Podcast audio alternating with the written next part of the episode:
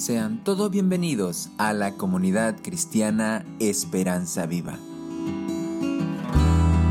Presentamos a continuación la exposición de la palabra de Dios en el sermón de la semana.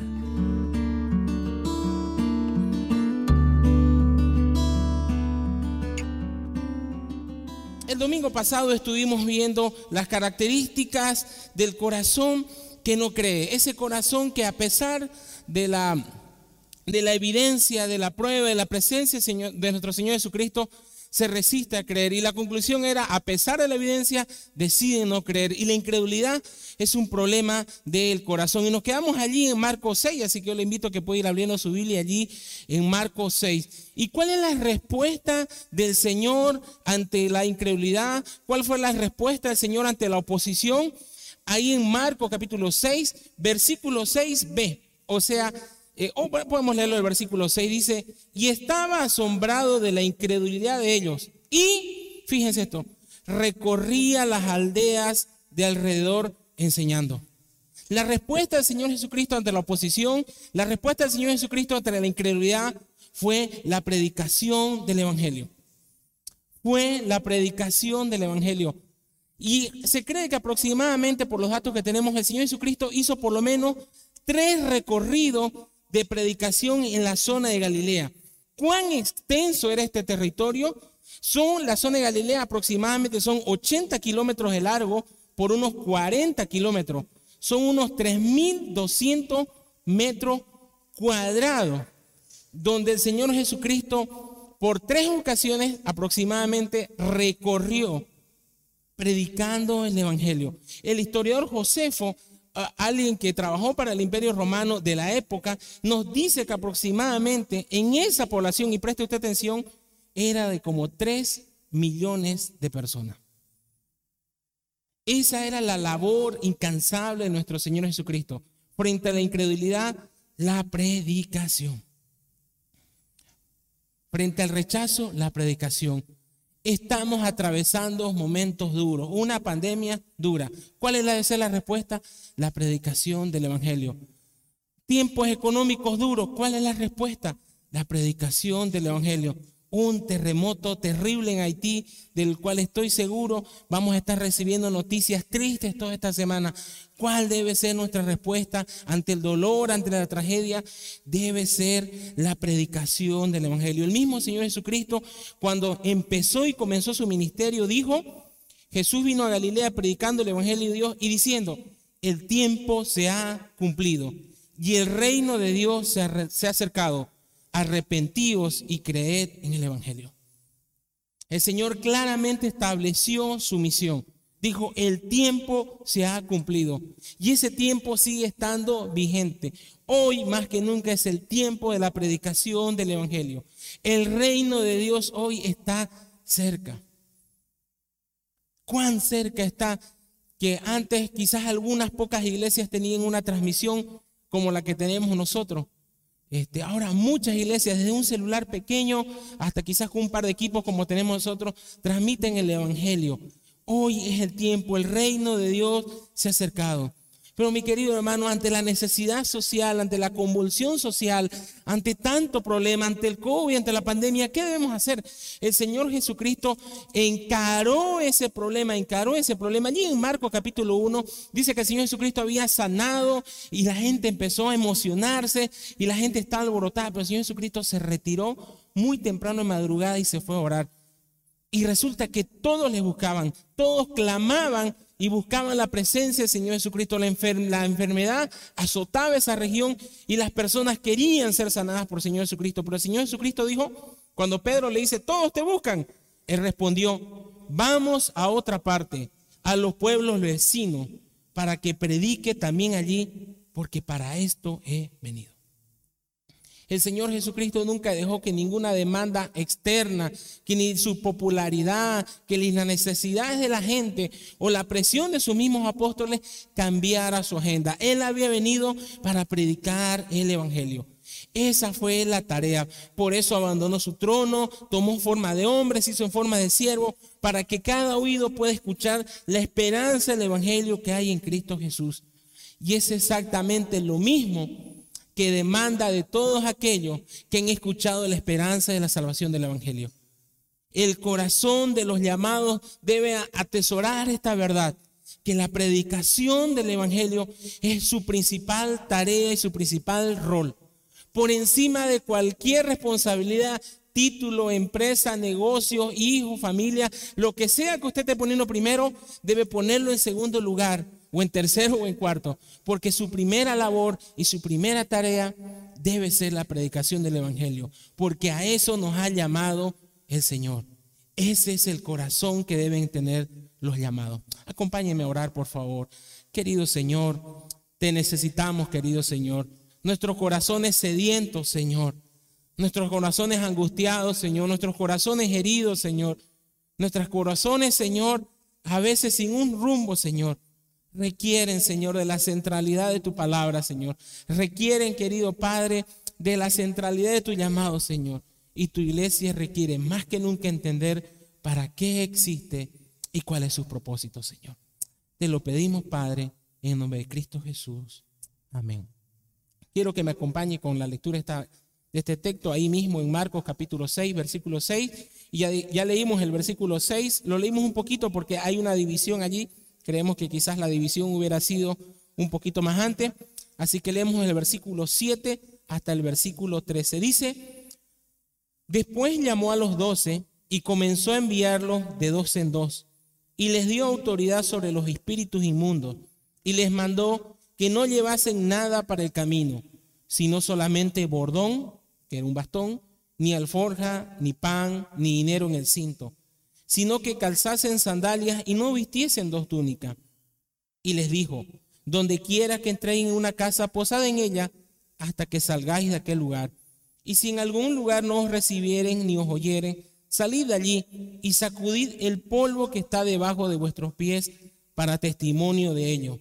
De cierto os digo que en el día del juicio será más tolerable el castigo para los de Sodoma y Gomorra que para aquella ciudad. Y saliendo predicaban que los hombres se arrepintiesen y echaban fuera muchos demonios y ungían con aceite a muchos enfermos y los sanaban. Acabamos de decir que el título del sermón es el corazón de los que son llamados. ¿Cómo sé que yo tengo ese corazón? ¿Cómo sé que yo soy llamado? Eso nos lleva al primer punto. El corazón de los que son llamados, número uno, son llamados. Son llamados. Dice allí, dice, y entonces llamó a doce.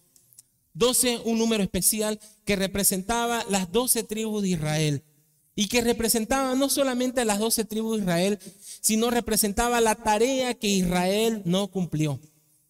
Israel fue llamado, fue convocado a convertirse en una nación santa, a una nación que refleje la gloria de Dios y predicar al mundo. Para eso fue elegido Israel. Les pregunto, ¿Israel cumplió su labor? ¿Israel cumplió su tarea? No, no cumplió su tarea. Por eso es que el Señor Jesucristo decide levantar estos doce hombres que fueron llamados. Y el primer llamado que ellos recibieron fue a salvación. Ese es el primer llamado que toda persona debe escuchar de la voz de su Señor. El llamado a arrepentirse, el llamado a creer en Él, el llamado a entregar su vida. Y estos hombres así lo hicieron. Pero inmediatamente entregaron su vida, inmediatamente entregaron su corazón, recibieron el llamado a ser pescadores de hombres. Evidentemente esa tarea se iba a dar dentro de un proceso y aquí estamos a la mitad del proceso. Ellos aproximadamente han acompañado a nuestro Señor Jesucristo por un año, un año y medio, quizás dos. Y ya llega el momento de ser enviado. Pero antes de enviar, antes de entender el llamado de enviar, debemos entender el llamado que hemos recibido del Señor. Primero de Pedro capítulo 2 versículo 9 nos dice, pero vosotros, quienes, aquellos que han sido llamados, sois linaje escogido, real sacerdocio, nación santa, pueblo adquirido. ¿Para qué? Para que anunciéis las virtudes de aquel que os ha llamado de tinieblas a luz. Todos esos títulos maravillosos, linaje escogido, nos encanta, qué bonito. Real sacerdocio, wow. Nación santa, wow. Pueblo adquirido, wow. Para que anunciéis las virtudes de aquel. El llamado tiene un propósito, que aquel que os llamó de las tinieblas a luz admirable. ¿Saben qué, mis queridos hermanos? Si usted puede decir, yo he sido llamado por el Señor Jesucristo, yo le entregué mi corazón al Señor Jesucristo, yo realmente creo en Él como mi Salvador, qué maravilloso que usted haya escuchado ese llamado. Porque sabe que en Mateo 22, capítulo 14 dice, porque muchos son llamados, pero pocos son los escogidos. Muchos escuchan el Evangelio, muchos están sentados en una banca de iglesia, muchos están creyendo que algún día se van a encontrar con su Salvador, pero realmente cuando se encuentren cara a cara con su Señor, se van a encontrar en realidad con un juez.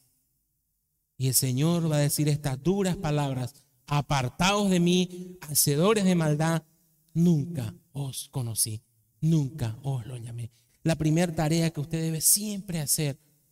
Y no por el hecho de poner temor o inseguridad en su salvación, sino siempre estar constantemente revisar su corazón. Si usted no se está engañando, si usted realmente quizás está creyendo en un evangelio cultural, usted, usted vino siempre a la iglesia de joven y ahora sigue viniendo, ¿por qué? Porque siempre vino. Debe entender que el llamado es personal y que el llamado es un milagro espiritual que solo Dios puede hacer. Y si usted dice, sí, yo he sido llamado, sí, yo he creído, entonces usted es enviado. Y eso nos lleva al segundo punto, dice, lo, el corazón de los llamados inmediatamente, número dos, son enviados. Después llamó a doce y comenzó a enviarlos comenzó a enviarlo. Ya dijimos que cuando Pedro se arrodilló delante del Señor y dijo, Señor, apártate de mí porque soy un hombre pecador, venga Pedro, usted va a ser un pescador de hombres. Deje este oficio de los pecados, dedíquese a pescar hombres. Pablo cuando camino a Damasco iba a matar cristianos y el Señor Jesucristo interrumpe a su agenda, interrumpe a su presencia. Le dice, Pablo, me es necesario que tú seas apóstol a los gentiles. Que seas apóstol a los gentiles. El propósito de la salvación, conocer al Señor Jesucristo, ser transformados a su imagen. Hoy nuestro hermano Israel más temprano nos decía, ese llamamiento que Dios nos ha hecho, ese premio supremo es Él, desearlo a Él, conocerlo a Él. Y eso se va a dar de aquí hasta la eternidad. Pero un propósito temporal, un propósito de misión de vida aquí en la tierra es ser testigo y anunciar su evangelio. Quizás usted, mi querido joven, se está preguntando, ¿y para qué existo aquí en la tierra? ¿Para qué vivir? Si Cristo le ha llamado, su propósito es anunciar el evangelio. Muchas personas se preguntan acerca de su existencia en la vida. Vienen las olas del mar, vienen los problemas, vienen las situaciones. ¿Para qué?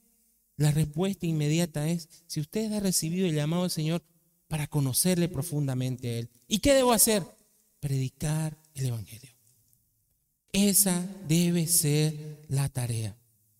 Reflejar a Cristo y anunciar a toda criatura la presencia del Señor. Usted es una mamá en casa, pues debe demostrar el carácter de Cristo a sus hijos. Y usted le está predicando el Evangelio. Le pregunto, mi querida mamá, ¿sus hijos están viendo a Cristo cuando usted le llama a disciplina? Sus hijos están viendo a Cristo cuando usted limpia la casa y pone a toda la familia a limpiar.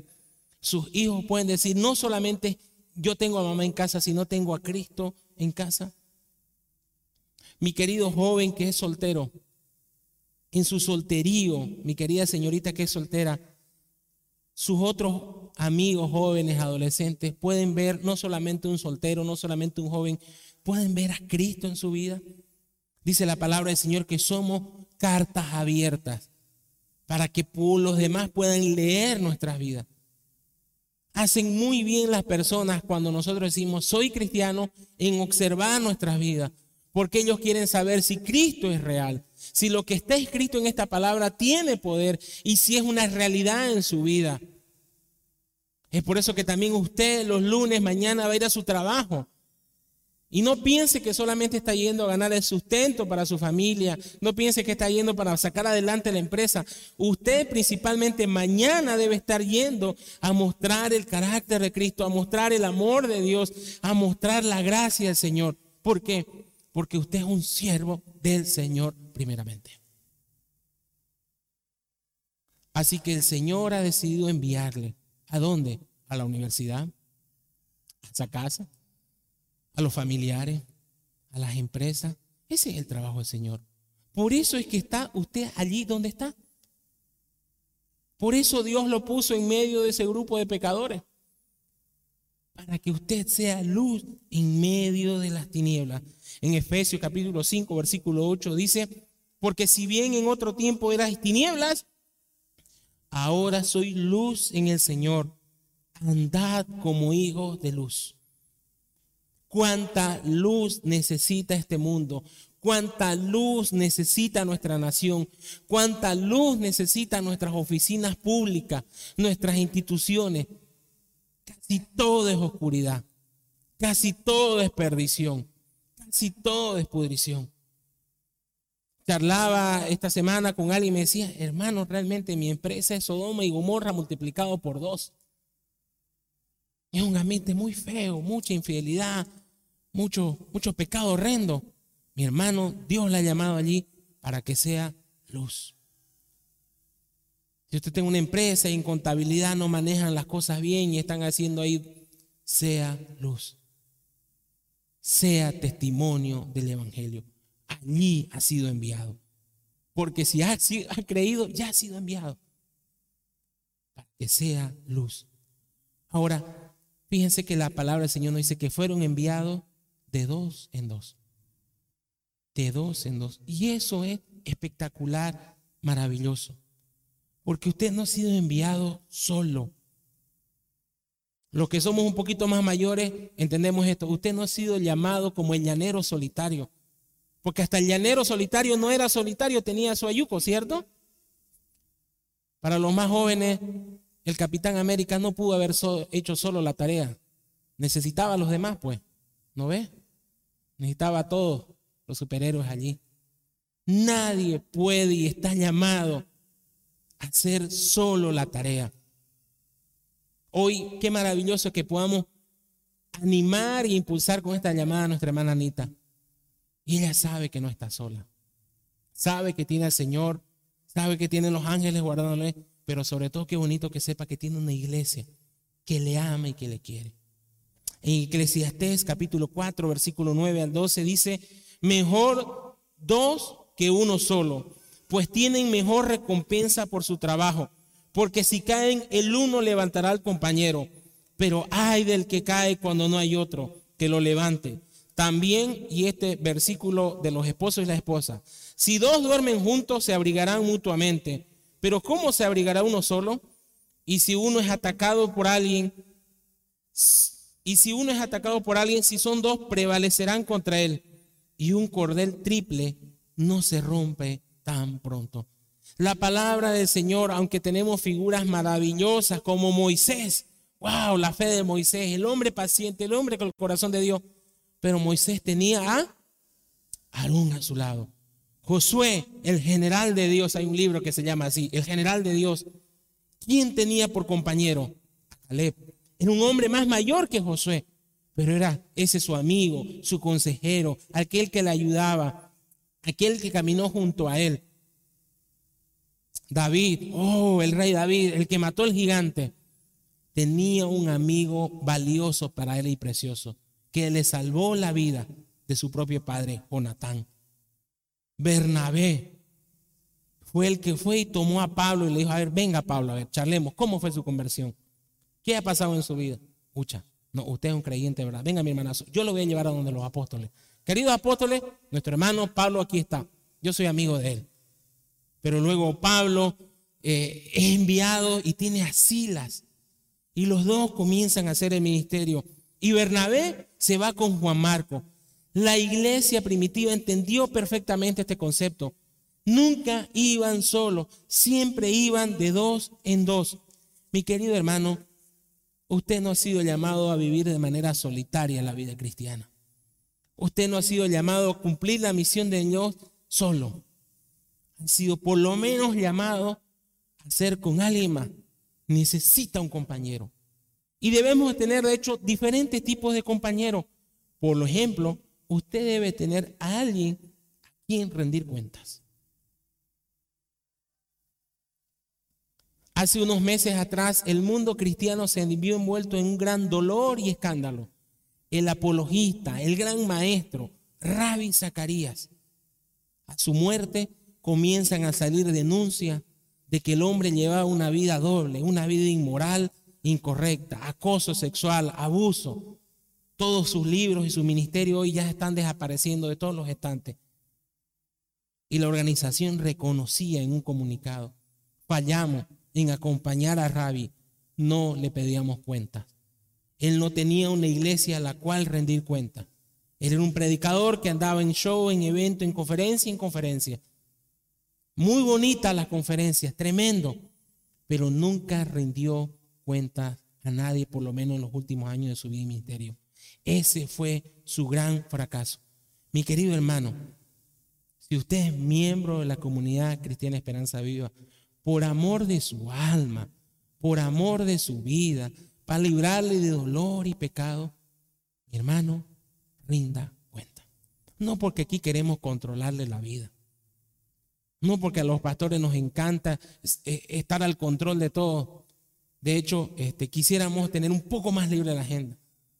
Pero mis hermanos, el, el evangelio no avanza.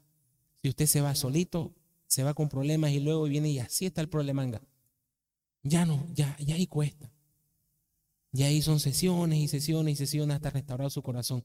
Y a veces las consecuencias son, son duras, son terribles. Mi querido hermano, una vez más, de corazón, por el bien de su alma, rinda cuentas a alguien. Estamos en grupos de crecimiento, hable con su líder, sea transparente. Nada gana usted mintiendo y escondiendo su pecado. Y el cuerpo de Cristo sigue llevando las llagas a veces los pecados. A veces por eso es que la iglesia no despega, no levanta. Cada uno ocultando su vida, ocultando su dolor, ocultando su pecado. Y el cuerpo de Cristo es lleno de heridas, lleno de pus por un lado y por otro. Y ese cuerpo es lento, pesado.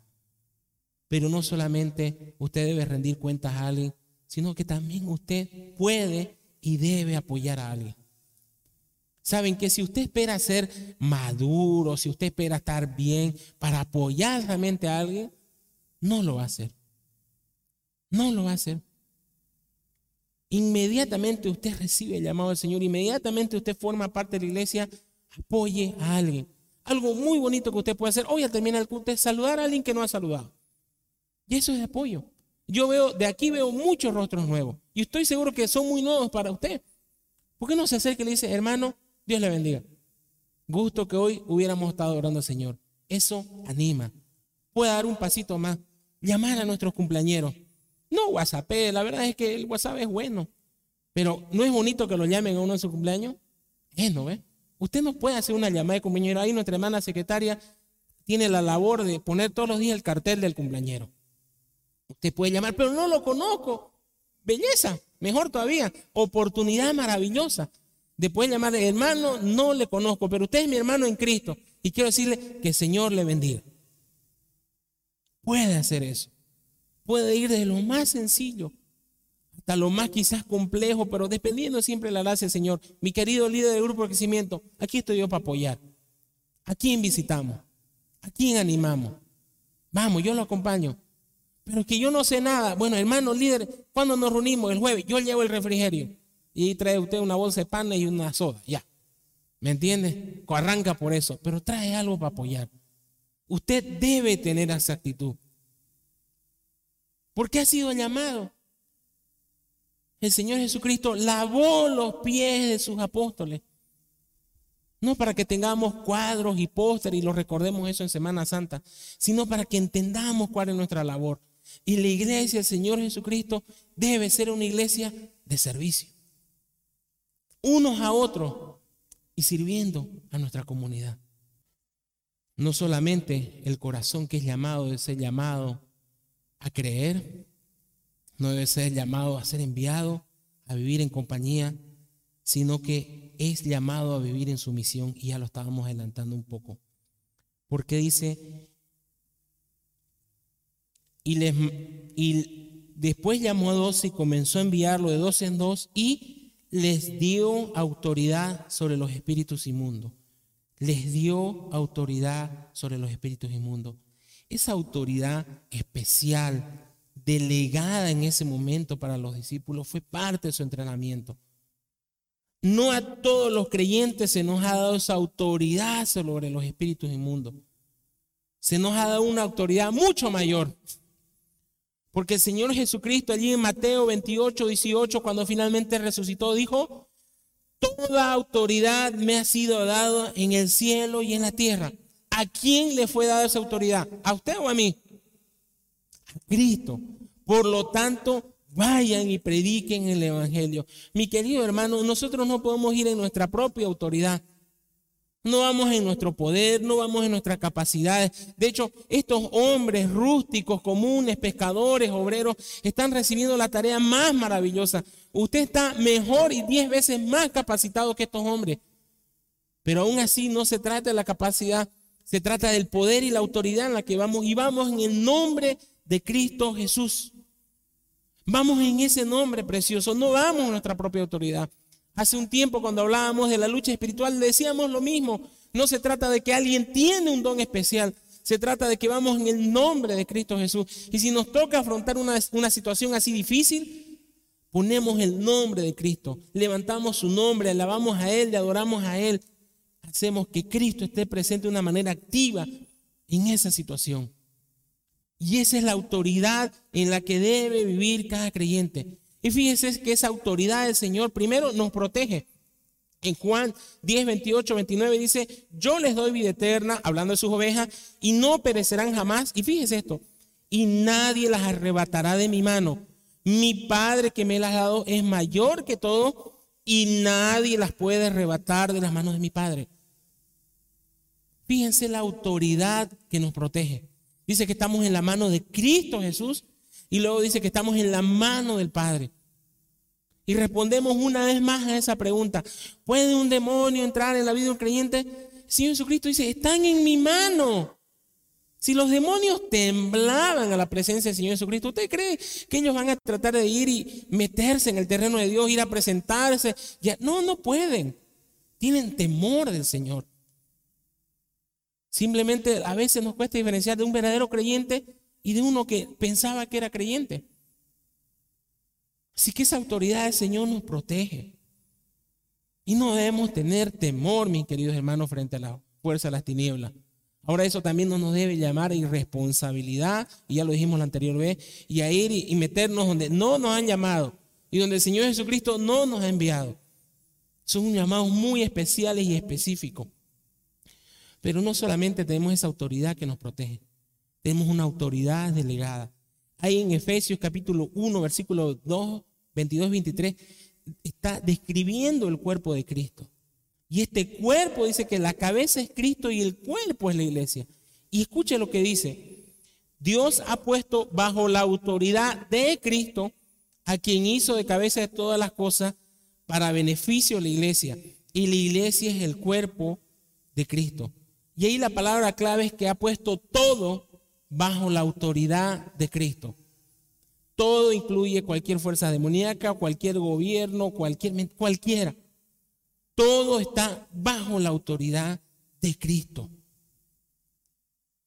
Es por eso que estuvimos viendo allí en el libro de Daniel que dice que Él pone y quita a los gobernantes. Nos cuesta entender eso, pero bajo la autoridad de Dios gobiernan los que nos gobiernan en todas partes del mundo. Y esa es la autoridad delegada por Dios. Dios delega su autoridad ante reyes, ante estados, ante gobierno, para que gobiernen la vida de los hombres. Y cada gobernante y cada autoridad va a rendir un día cuentas de esa autoridad. Es por eso que cuando el rey Nabucodonosor y, y, cuando sacaron esos decretos injustos, no es que Daniel y sus amigos se juntaron a orar, Señor, quita este rey malvado, Señor, que le caiga un rayo a este rey maloso que nos quiere matar. No, han visto la humildad y la sumisión con la que oró Daniel. Buscaban la presencia del Señor, no buscaban derrocarlo a Nabucodonosor, más bien se sometían a su voluntad. Y aun cuando fueron interpelados y aun cuando fueron este, confrontados con su fe, esa palabra, no, oh rey Nabucodonosor, con mucho respeto, con mucha altura, reflejando, si, usted desea meternos al no métanos, pero sepa, oh Dios, que nosotros servimos a Dios. No, usted es un malvado, usted no. Respetando la autoridad delegada por Dios. Ellos lo entendían perfecto. A nosotros nos cuesta entender eso. Que debemos vivir bajo la autoridad de Dios, aunque tenemos toda la autoridad dada por el Señor, pero eso nos lleva a ser más bien personas de orden, sometidas a la ley y a las autoridades, en todo el sentido de la palabra. Ya ellos darán cuenta algún día delante de Dios por sus hechos malvados, corruptos y ruines. Pero usted está en autoridad de Cristo y bajo la autoridad que Dios le delega. Y es por eso que nos presentamos delante de cualquier persona y decimos, en el nombre del Señor Jesucristo le quiero decir algo a usted. Y abre la palabra del Señor y se lo dice. Eso nos lleva al cuarto punto. El corazón de los llamados confía y vive bajo su misión pero confía en la provisión del Señor. Dice, y les mandó que no llevasen nada para el camino, nada de tapeque, jóvenes le dijo, ¿no? Sino solamente bordón, que era un bastón, ni alforja, ni pan, ni dinero en el cinto. Fíjense cuán detallista fue el Señor. Este, dinero en el cinto significa que ellos las moneditas las ponían en un cinturón, le daban un doble y luego se la amarraban y era su monedero, ¿me entiendes? ni siquiera una pequeña moneda. No debían llevar alimentos, no debían llevar dinero, no debían llevar más de una mudada, debían de confiar en la provisión de aquellos a los cuales el Señor iba a tocar para que ellos confíen en que el Señor estaba bajo su cuidado y su poder. ¿Sabe qué? Yo no sé cuánto dinero usted tenga en su caja de ahorro. Puede ser que tenga una cifra con varios ceros o puede ser que tenga 10 pesos. No importa lo que tenga en su caja de ahorro. Usted debe confiar siempre en la provisión del Señor. No sé cuántos bienes usted posee o si es un desposeído. Pero usted debe confiar en la provisión del Señor.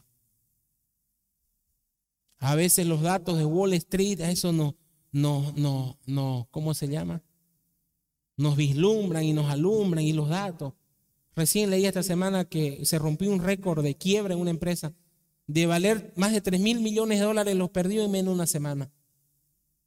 Un récord. Ese hombre que semanas atrás pensaban que eran millonarios por unos movimientos ahí mal hechos, quedaron en la pobreza. Otro hombre en la Biblia dijo, tengo muchos bienes y voy a gozar y voy a hacer esto y lo otro.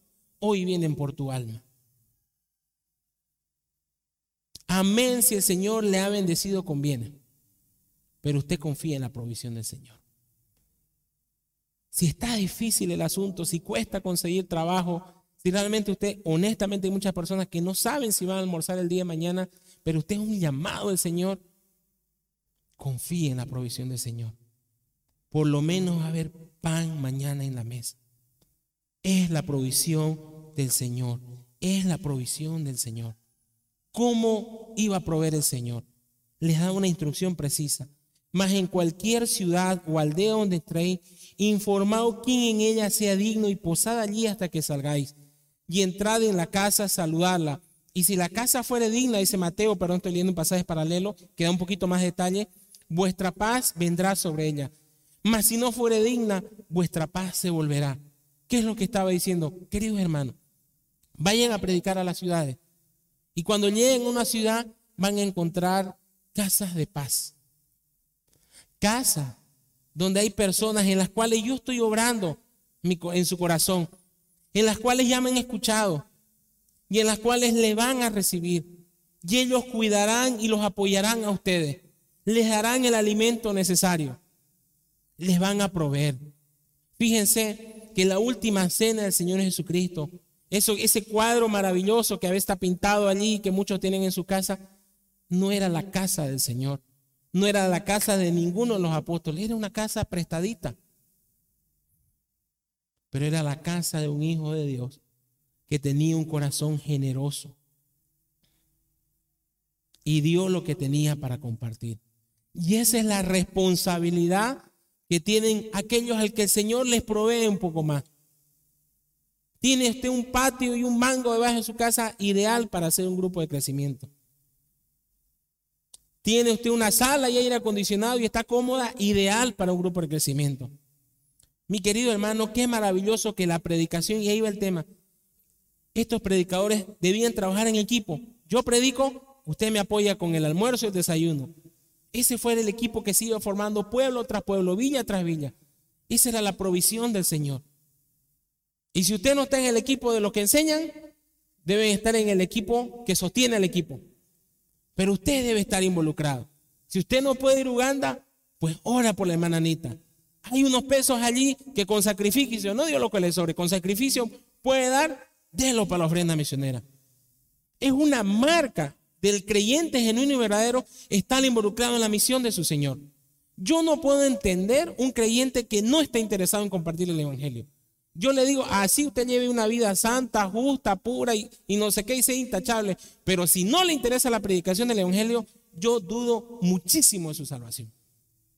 ¿Cómo el Señor va a orar en un corazón, lo va a salvar, lo va, le va a poner su Espíritu Santo y, no le activó la preocupación por la predicación del Evangelio? No, desconfíe de su corazón. Si a usted no le interesa el tema, si usted ni, le mueve una fibra, puede ser, puede ser que allí no esté morando el Señor. Porque fíjense cómo se movía el Espíritu Santo. Llegaba a una casa y, vas a sentir algo especial, le, le dijo a los discípulos. La paz de Dios va a estar en ustedes. Porque esa casa es una casa donde hay paz. Eso sí, le dijo el Señor Jesucristo, no se ande mudando de casa en casa. ¿Por qué? Porque en una cultura donde había mucha hospitalidad cultural, Quizás un hermano sencillo abría su casa, pero después quizás alguien más ilustre, alguien que tenía unos pesos más. Oye, ¿por qué no, por qué no se viene usted a mi casa? Mire aquí, chancho, a la, caja china. ese tipo de detalles. No, no se mude de casa. Quédense allí. En la casa donde lleguen, allí. Y eso también lleva a decir, confíe en la provisión del Señor. Confíe en lo que Él ha provisto. Pero volviendo al tema de las casas, abra su casa.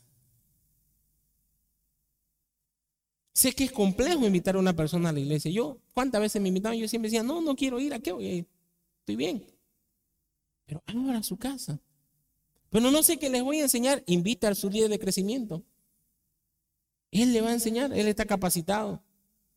Y, y ya si el líder de crecimiento no puede, ahí estamos el equipo pastoral, vamos. Y compartimos. Y es muy sencillo el programa. Invita a todos los que pueden Invita a un refrigerio y luego aquí hay algo que compartir. Y compartimos la palabra del Señor. Así fue creciendo el Evangelio. Y eso nos lleva al quinto punto, y vamos muy bien. Advierten. El corazón de los llamados advierte. Fíjense el texto, dice, y si en algún lugar no os recibieren, ni os oyeren, salid de allí y sacudid el polvo que está debajo de vuestros pies para testimonio de ello. De cierto os digo que en el día del juicio será más tolerable el castigo para los de Sodoma y Gomorra que para aquella ciudad. Un judío, cuando se iba de viaje de negocio, cuando se iba a, recorrer alguna ciudad, al llegar a Jerusalén, la tierra santa, ahí en la frontera misma, comenzaba el proceso que para usted recién es nuevo, pero para ellos lo practicaban, el proceso de desinfección. Y empezaban a sacudir todas sus cosas, hasta las, el polvo de sus sandalias. ¿Por qué? Porque si venimos de tierra inmunda, venimos a estar con los paganos. No quiero que ni siquiera un polvo de esa tierra inmunda, de esa tierra pecaminosa se pegue, porque estoy entrando a punto de entrar a la ciudad santa y voy a tener eh, el, día viernes voy a comenzar el Shabbat y voy a compartir el pan en la mesa y voy a compartir con mi familia y vamos a adorar al Señor. Y no quiero que nada de esa inmundicia esté dentro de mi casa. Ellos practicaban la desinfección y el sacarse los zapatitos mucho más antes que usted. Cuando Moisés vio la zarza ardiente, Dios, Moisés, quítese el cansado. Porque el, lugar donde usted está pisando es santo. ¿Qué quiere decir eso para nosotros? El texto aquí dice, sacudid el polvo que está debajo de vuestros pies para testimonio de ellos. ¿Qué significa? Que quede como evidencia, que quede como prueba, que quede como constancia, notariado. ¿Para qué? Para el día del juicio. Cuando usted comparte el Evangelio, cuando usted llama a las personas a creer en el Señor Jesucristo y la persona le dice, o le dice, sí, interesante, no, qué bonito, todos creemos en Dios, pues, bueno, ¿qué más? Así la cierran.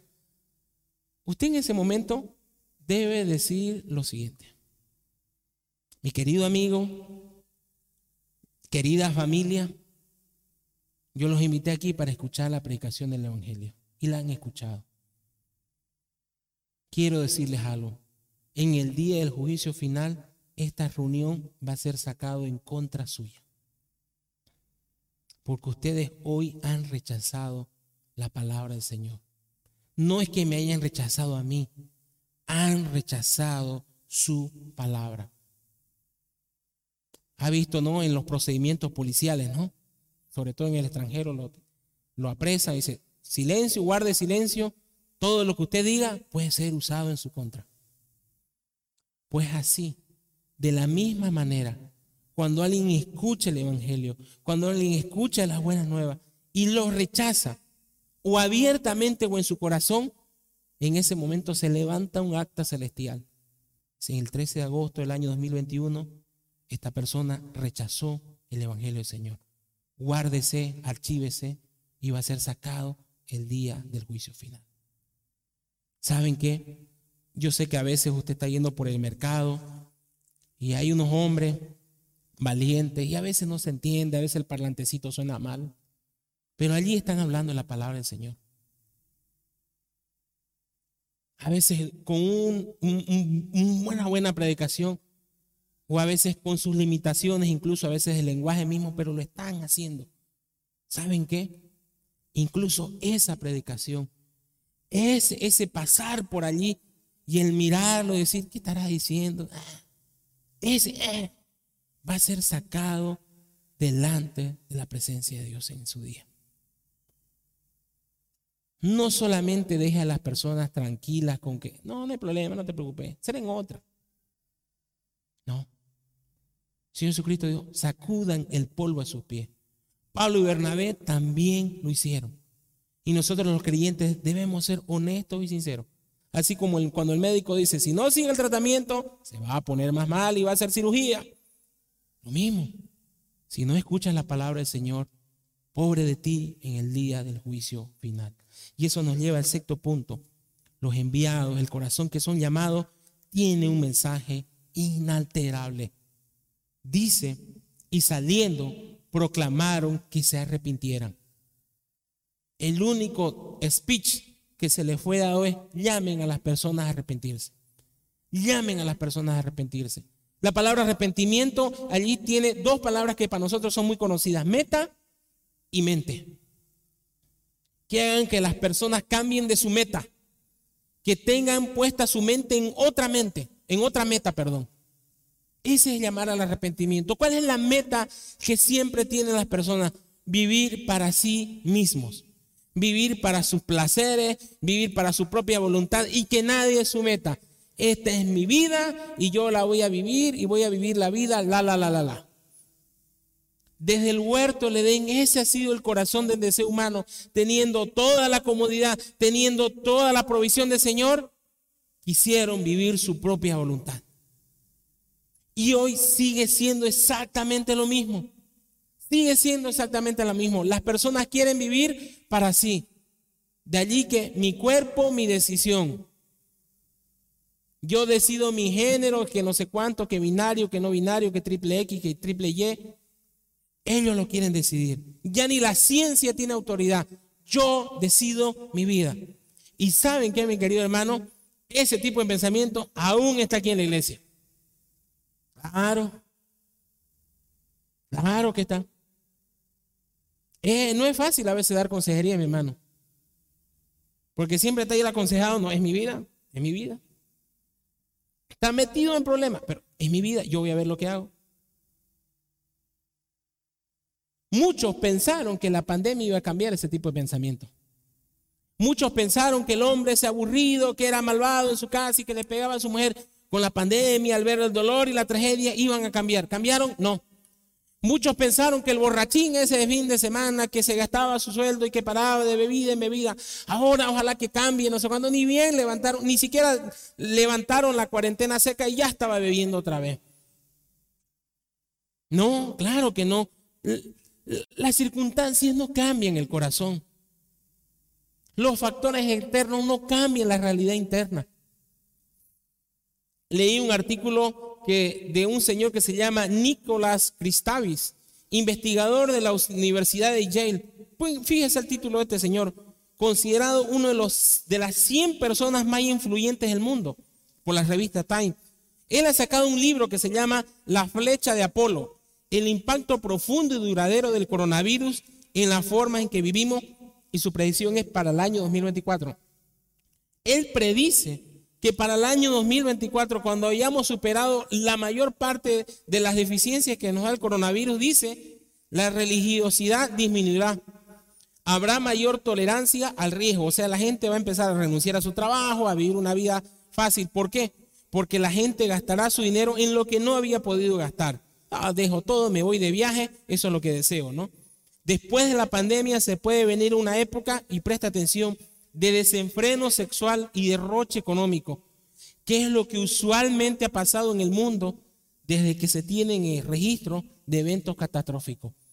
Y este hombre, para argumentar su punto, revisaba las pandemias que vivió ante la humanidad, revisaban las primeras y las segundas guerras mundiales y qué sucedió con las comunidades de ese tiempo.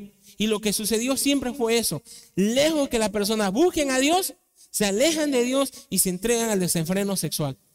Preparémonos para una nueva revolución sexual en 2024. Una nueva sociedad desenfrenada, lejos de Dios. Y es por eso que nuestro mensaje debe ser inalterable. Debemos llamar a que las personas se arrepientan, por eso dice el Señor en Joel capítulo 2 versículos 12 y 13, vuélvanse a mí ahora mientras haya tiempo, entréguenme su corazón, acérquense con ayuno, llanto y luto. No se regarre la ropa en su dolor, sino desgarren sus corazones. Regresen al Señor su Dios, porque Él es misericordioso y compasivo, lento para enojarse y lleno de amor inagotable. Está deseoso de resistir, de desistir y de no castigar. Ese es nuestro mensaje, mi querido hermano. Que las personas se arrepientan de su forma de pensar y de vivir. Finalmente, el último punto, el corazón que es llamado practica misericordia. Y no solamente estos hombres llamaban que se arrepintieran, sino versículo 13, y echaban fuera muchos demonios y ungían con aceite a muchos enfermos y lo sanaban. Saben que el aceite en ese tiempo era el mentizán de la época de nuestras abuelitas. No había más con qué sanarse. Se hacía una caracha, aceite de oliva. Se rompió un hueso, aceite de oliva. El gran médico griego, y me acabo de enterar que de ahí viene su nombre, Galeno, contemporáneo en la época del Señor Jesucristo, del 100 después de Cristo en adelante, él dice en sus libros, en su registro, dice, el aceite es el mejor de todos los remedios para curar las enfermedades del cuerpo. De ahí viene el título de Galeno. Pero no era en el aceite en que en realidad estaba disponible el poder con el que estos, estos hombres sanaban. Fíjense que nunca es el medio, es el poder del Señor. Estos hombres ponían el remedio y oraban al Señor. Es por eso que a los ancianos en Santiago 5, capítulo 14, se nos dice, ¿alguno está enfermo? Perdón, hablándole a la iglesia, ¿alguno está enfermo? Que llame a los ancianos de la iglesia para que vengan y oren por él y lo unjan con aceite en el nombre del Señor. Una oración con fe sanará al enfermo y el Señor hará que se recupere. ¿Qué es lo que va a sanar? ¿El aceite o la oración de fe? El Señor, por medio de la oración de fe, es el Señor el que trae sanidad. Recuerdo, este, un día estaba yo bien enfermo y la hermana Nancy este, me preparó algo. Y, y nunca lo había hecho yo así. Nunca lo había hecho. Tómese este remedio. Y me lo dio yo volqué el vaso. En el nombre del Señor, que lo sanen. Es así. Tomamos los remedios, vamos al farmacor, compramos el medicamento, pero debemos hacerlo siempre en la fe, que el Señor va a utilizar ese medio. Dicho sea de paso, yo me puse la vacuna. Confío en mi Señor. Y usted debería hacer lo mismo. Confiar en el Señor, no en la vacuna, en el Señor. Yo quiero ir a predicar el Evangelio. Yo quiero seguir en esta tierra cumpliendo la misión para que el Señor me ha llamado. Yo quiero ser útil para el Señor, para su obra. Quiero acompañarles, quiero caminar con ustedes. Y si me tengo que poner algo, me lo pongo. Confío en mi Señor para servir y para estar con ustedes y para acompañarles.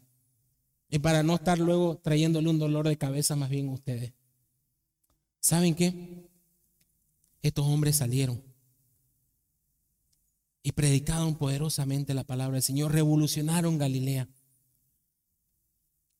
Versículos del 14 hasta un poquito más allá abajo, hasta el 29, está narrada la muerte de Juan Bautista.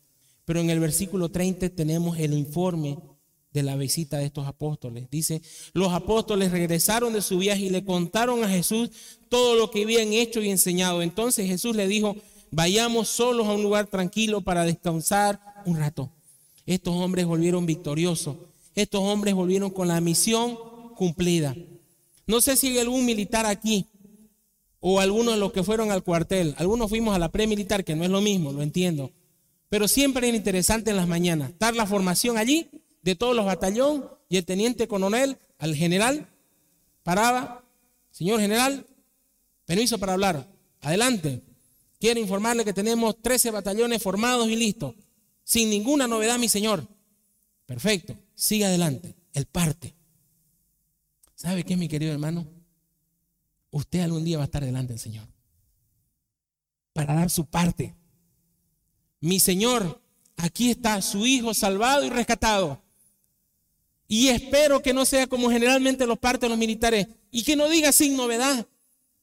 Más bien que diga, con novedad, mi querido Señor, con muchas novedades. Prediqué en tu nombre, salí a las calles, compartí, animé, llamé, visité. Todo lo que me diste, Señor, lo utilicé.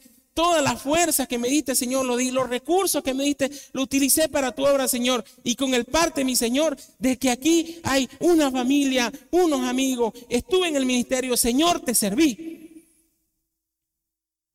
Ese es el parte glorioso que yo quiero dar. No sé cuál es el parte que va a dar usted, pero lo vamos a dar, mi querido hermano. Vamos a estar un día delante de la presencia del Señor. Y espero que sea un parte maravilloso, glorioso, animoso. Y que no sea el triste sin novedad. Oremos. Querido Señor, obra en nuestros corazones, Señor. Ten misericordia, Señor. Allí reside la dureza, Señor. Allí reside, Señor, la flojera, Señor, la indiferencia, Señor. Y a veces, Señor, allí reside un corazón inconverso, Señor. Oro, querido Señor, para que tú transformes nuestra vida, Señor. Transforme nuestro corazón, Señor. Toque, Señor, nuestra vida.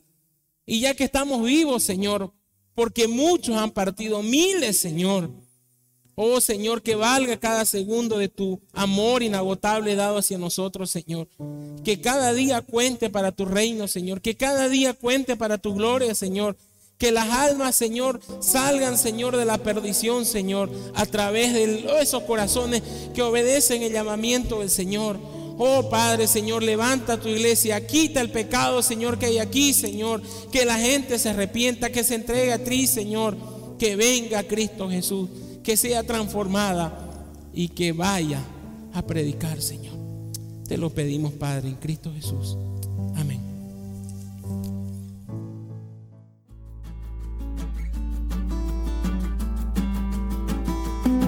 Si usted desea más información o comunicarse con nosotros, Puede visitar nuestras redes sociales en Facebook, Instagram o YouTube con el nombre Comunidad Cristiana Esperanza Viva. Desde Santa Cruz, Bolivia. Gracias por escucharnos. Hasta la próxima.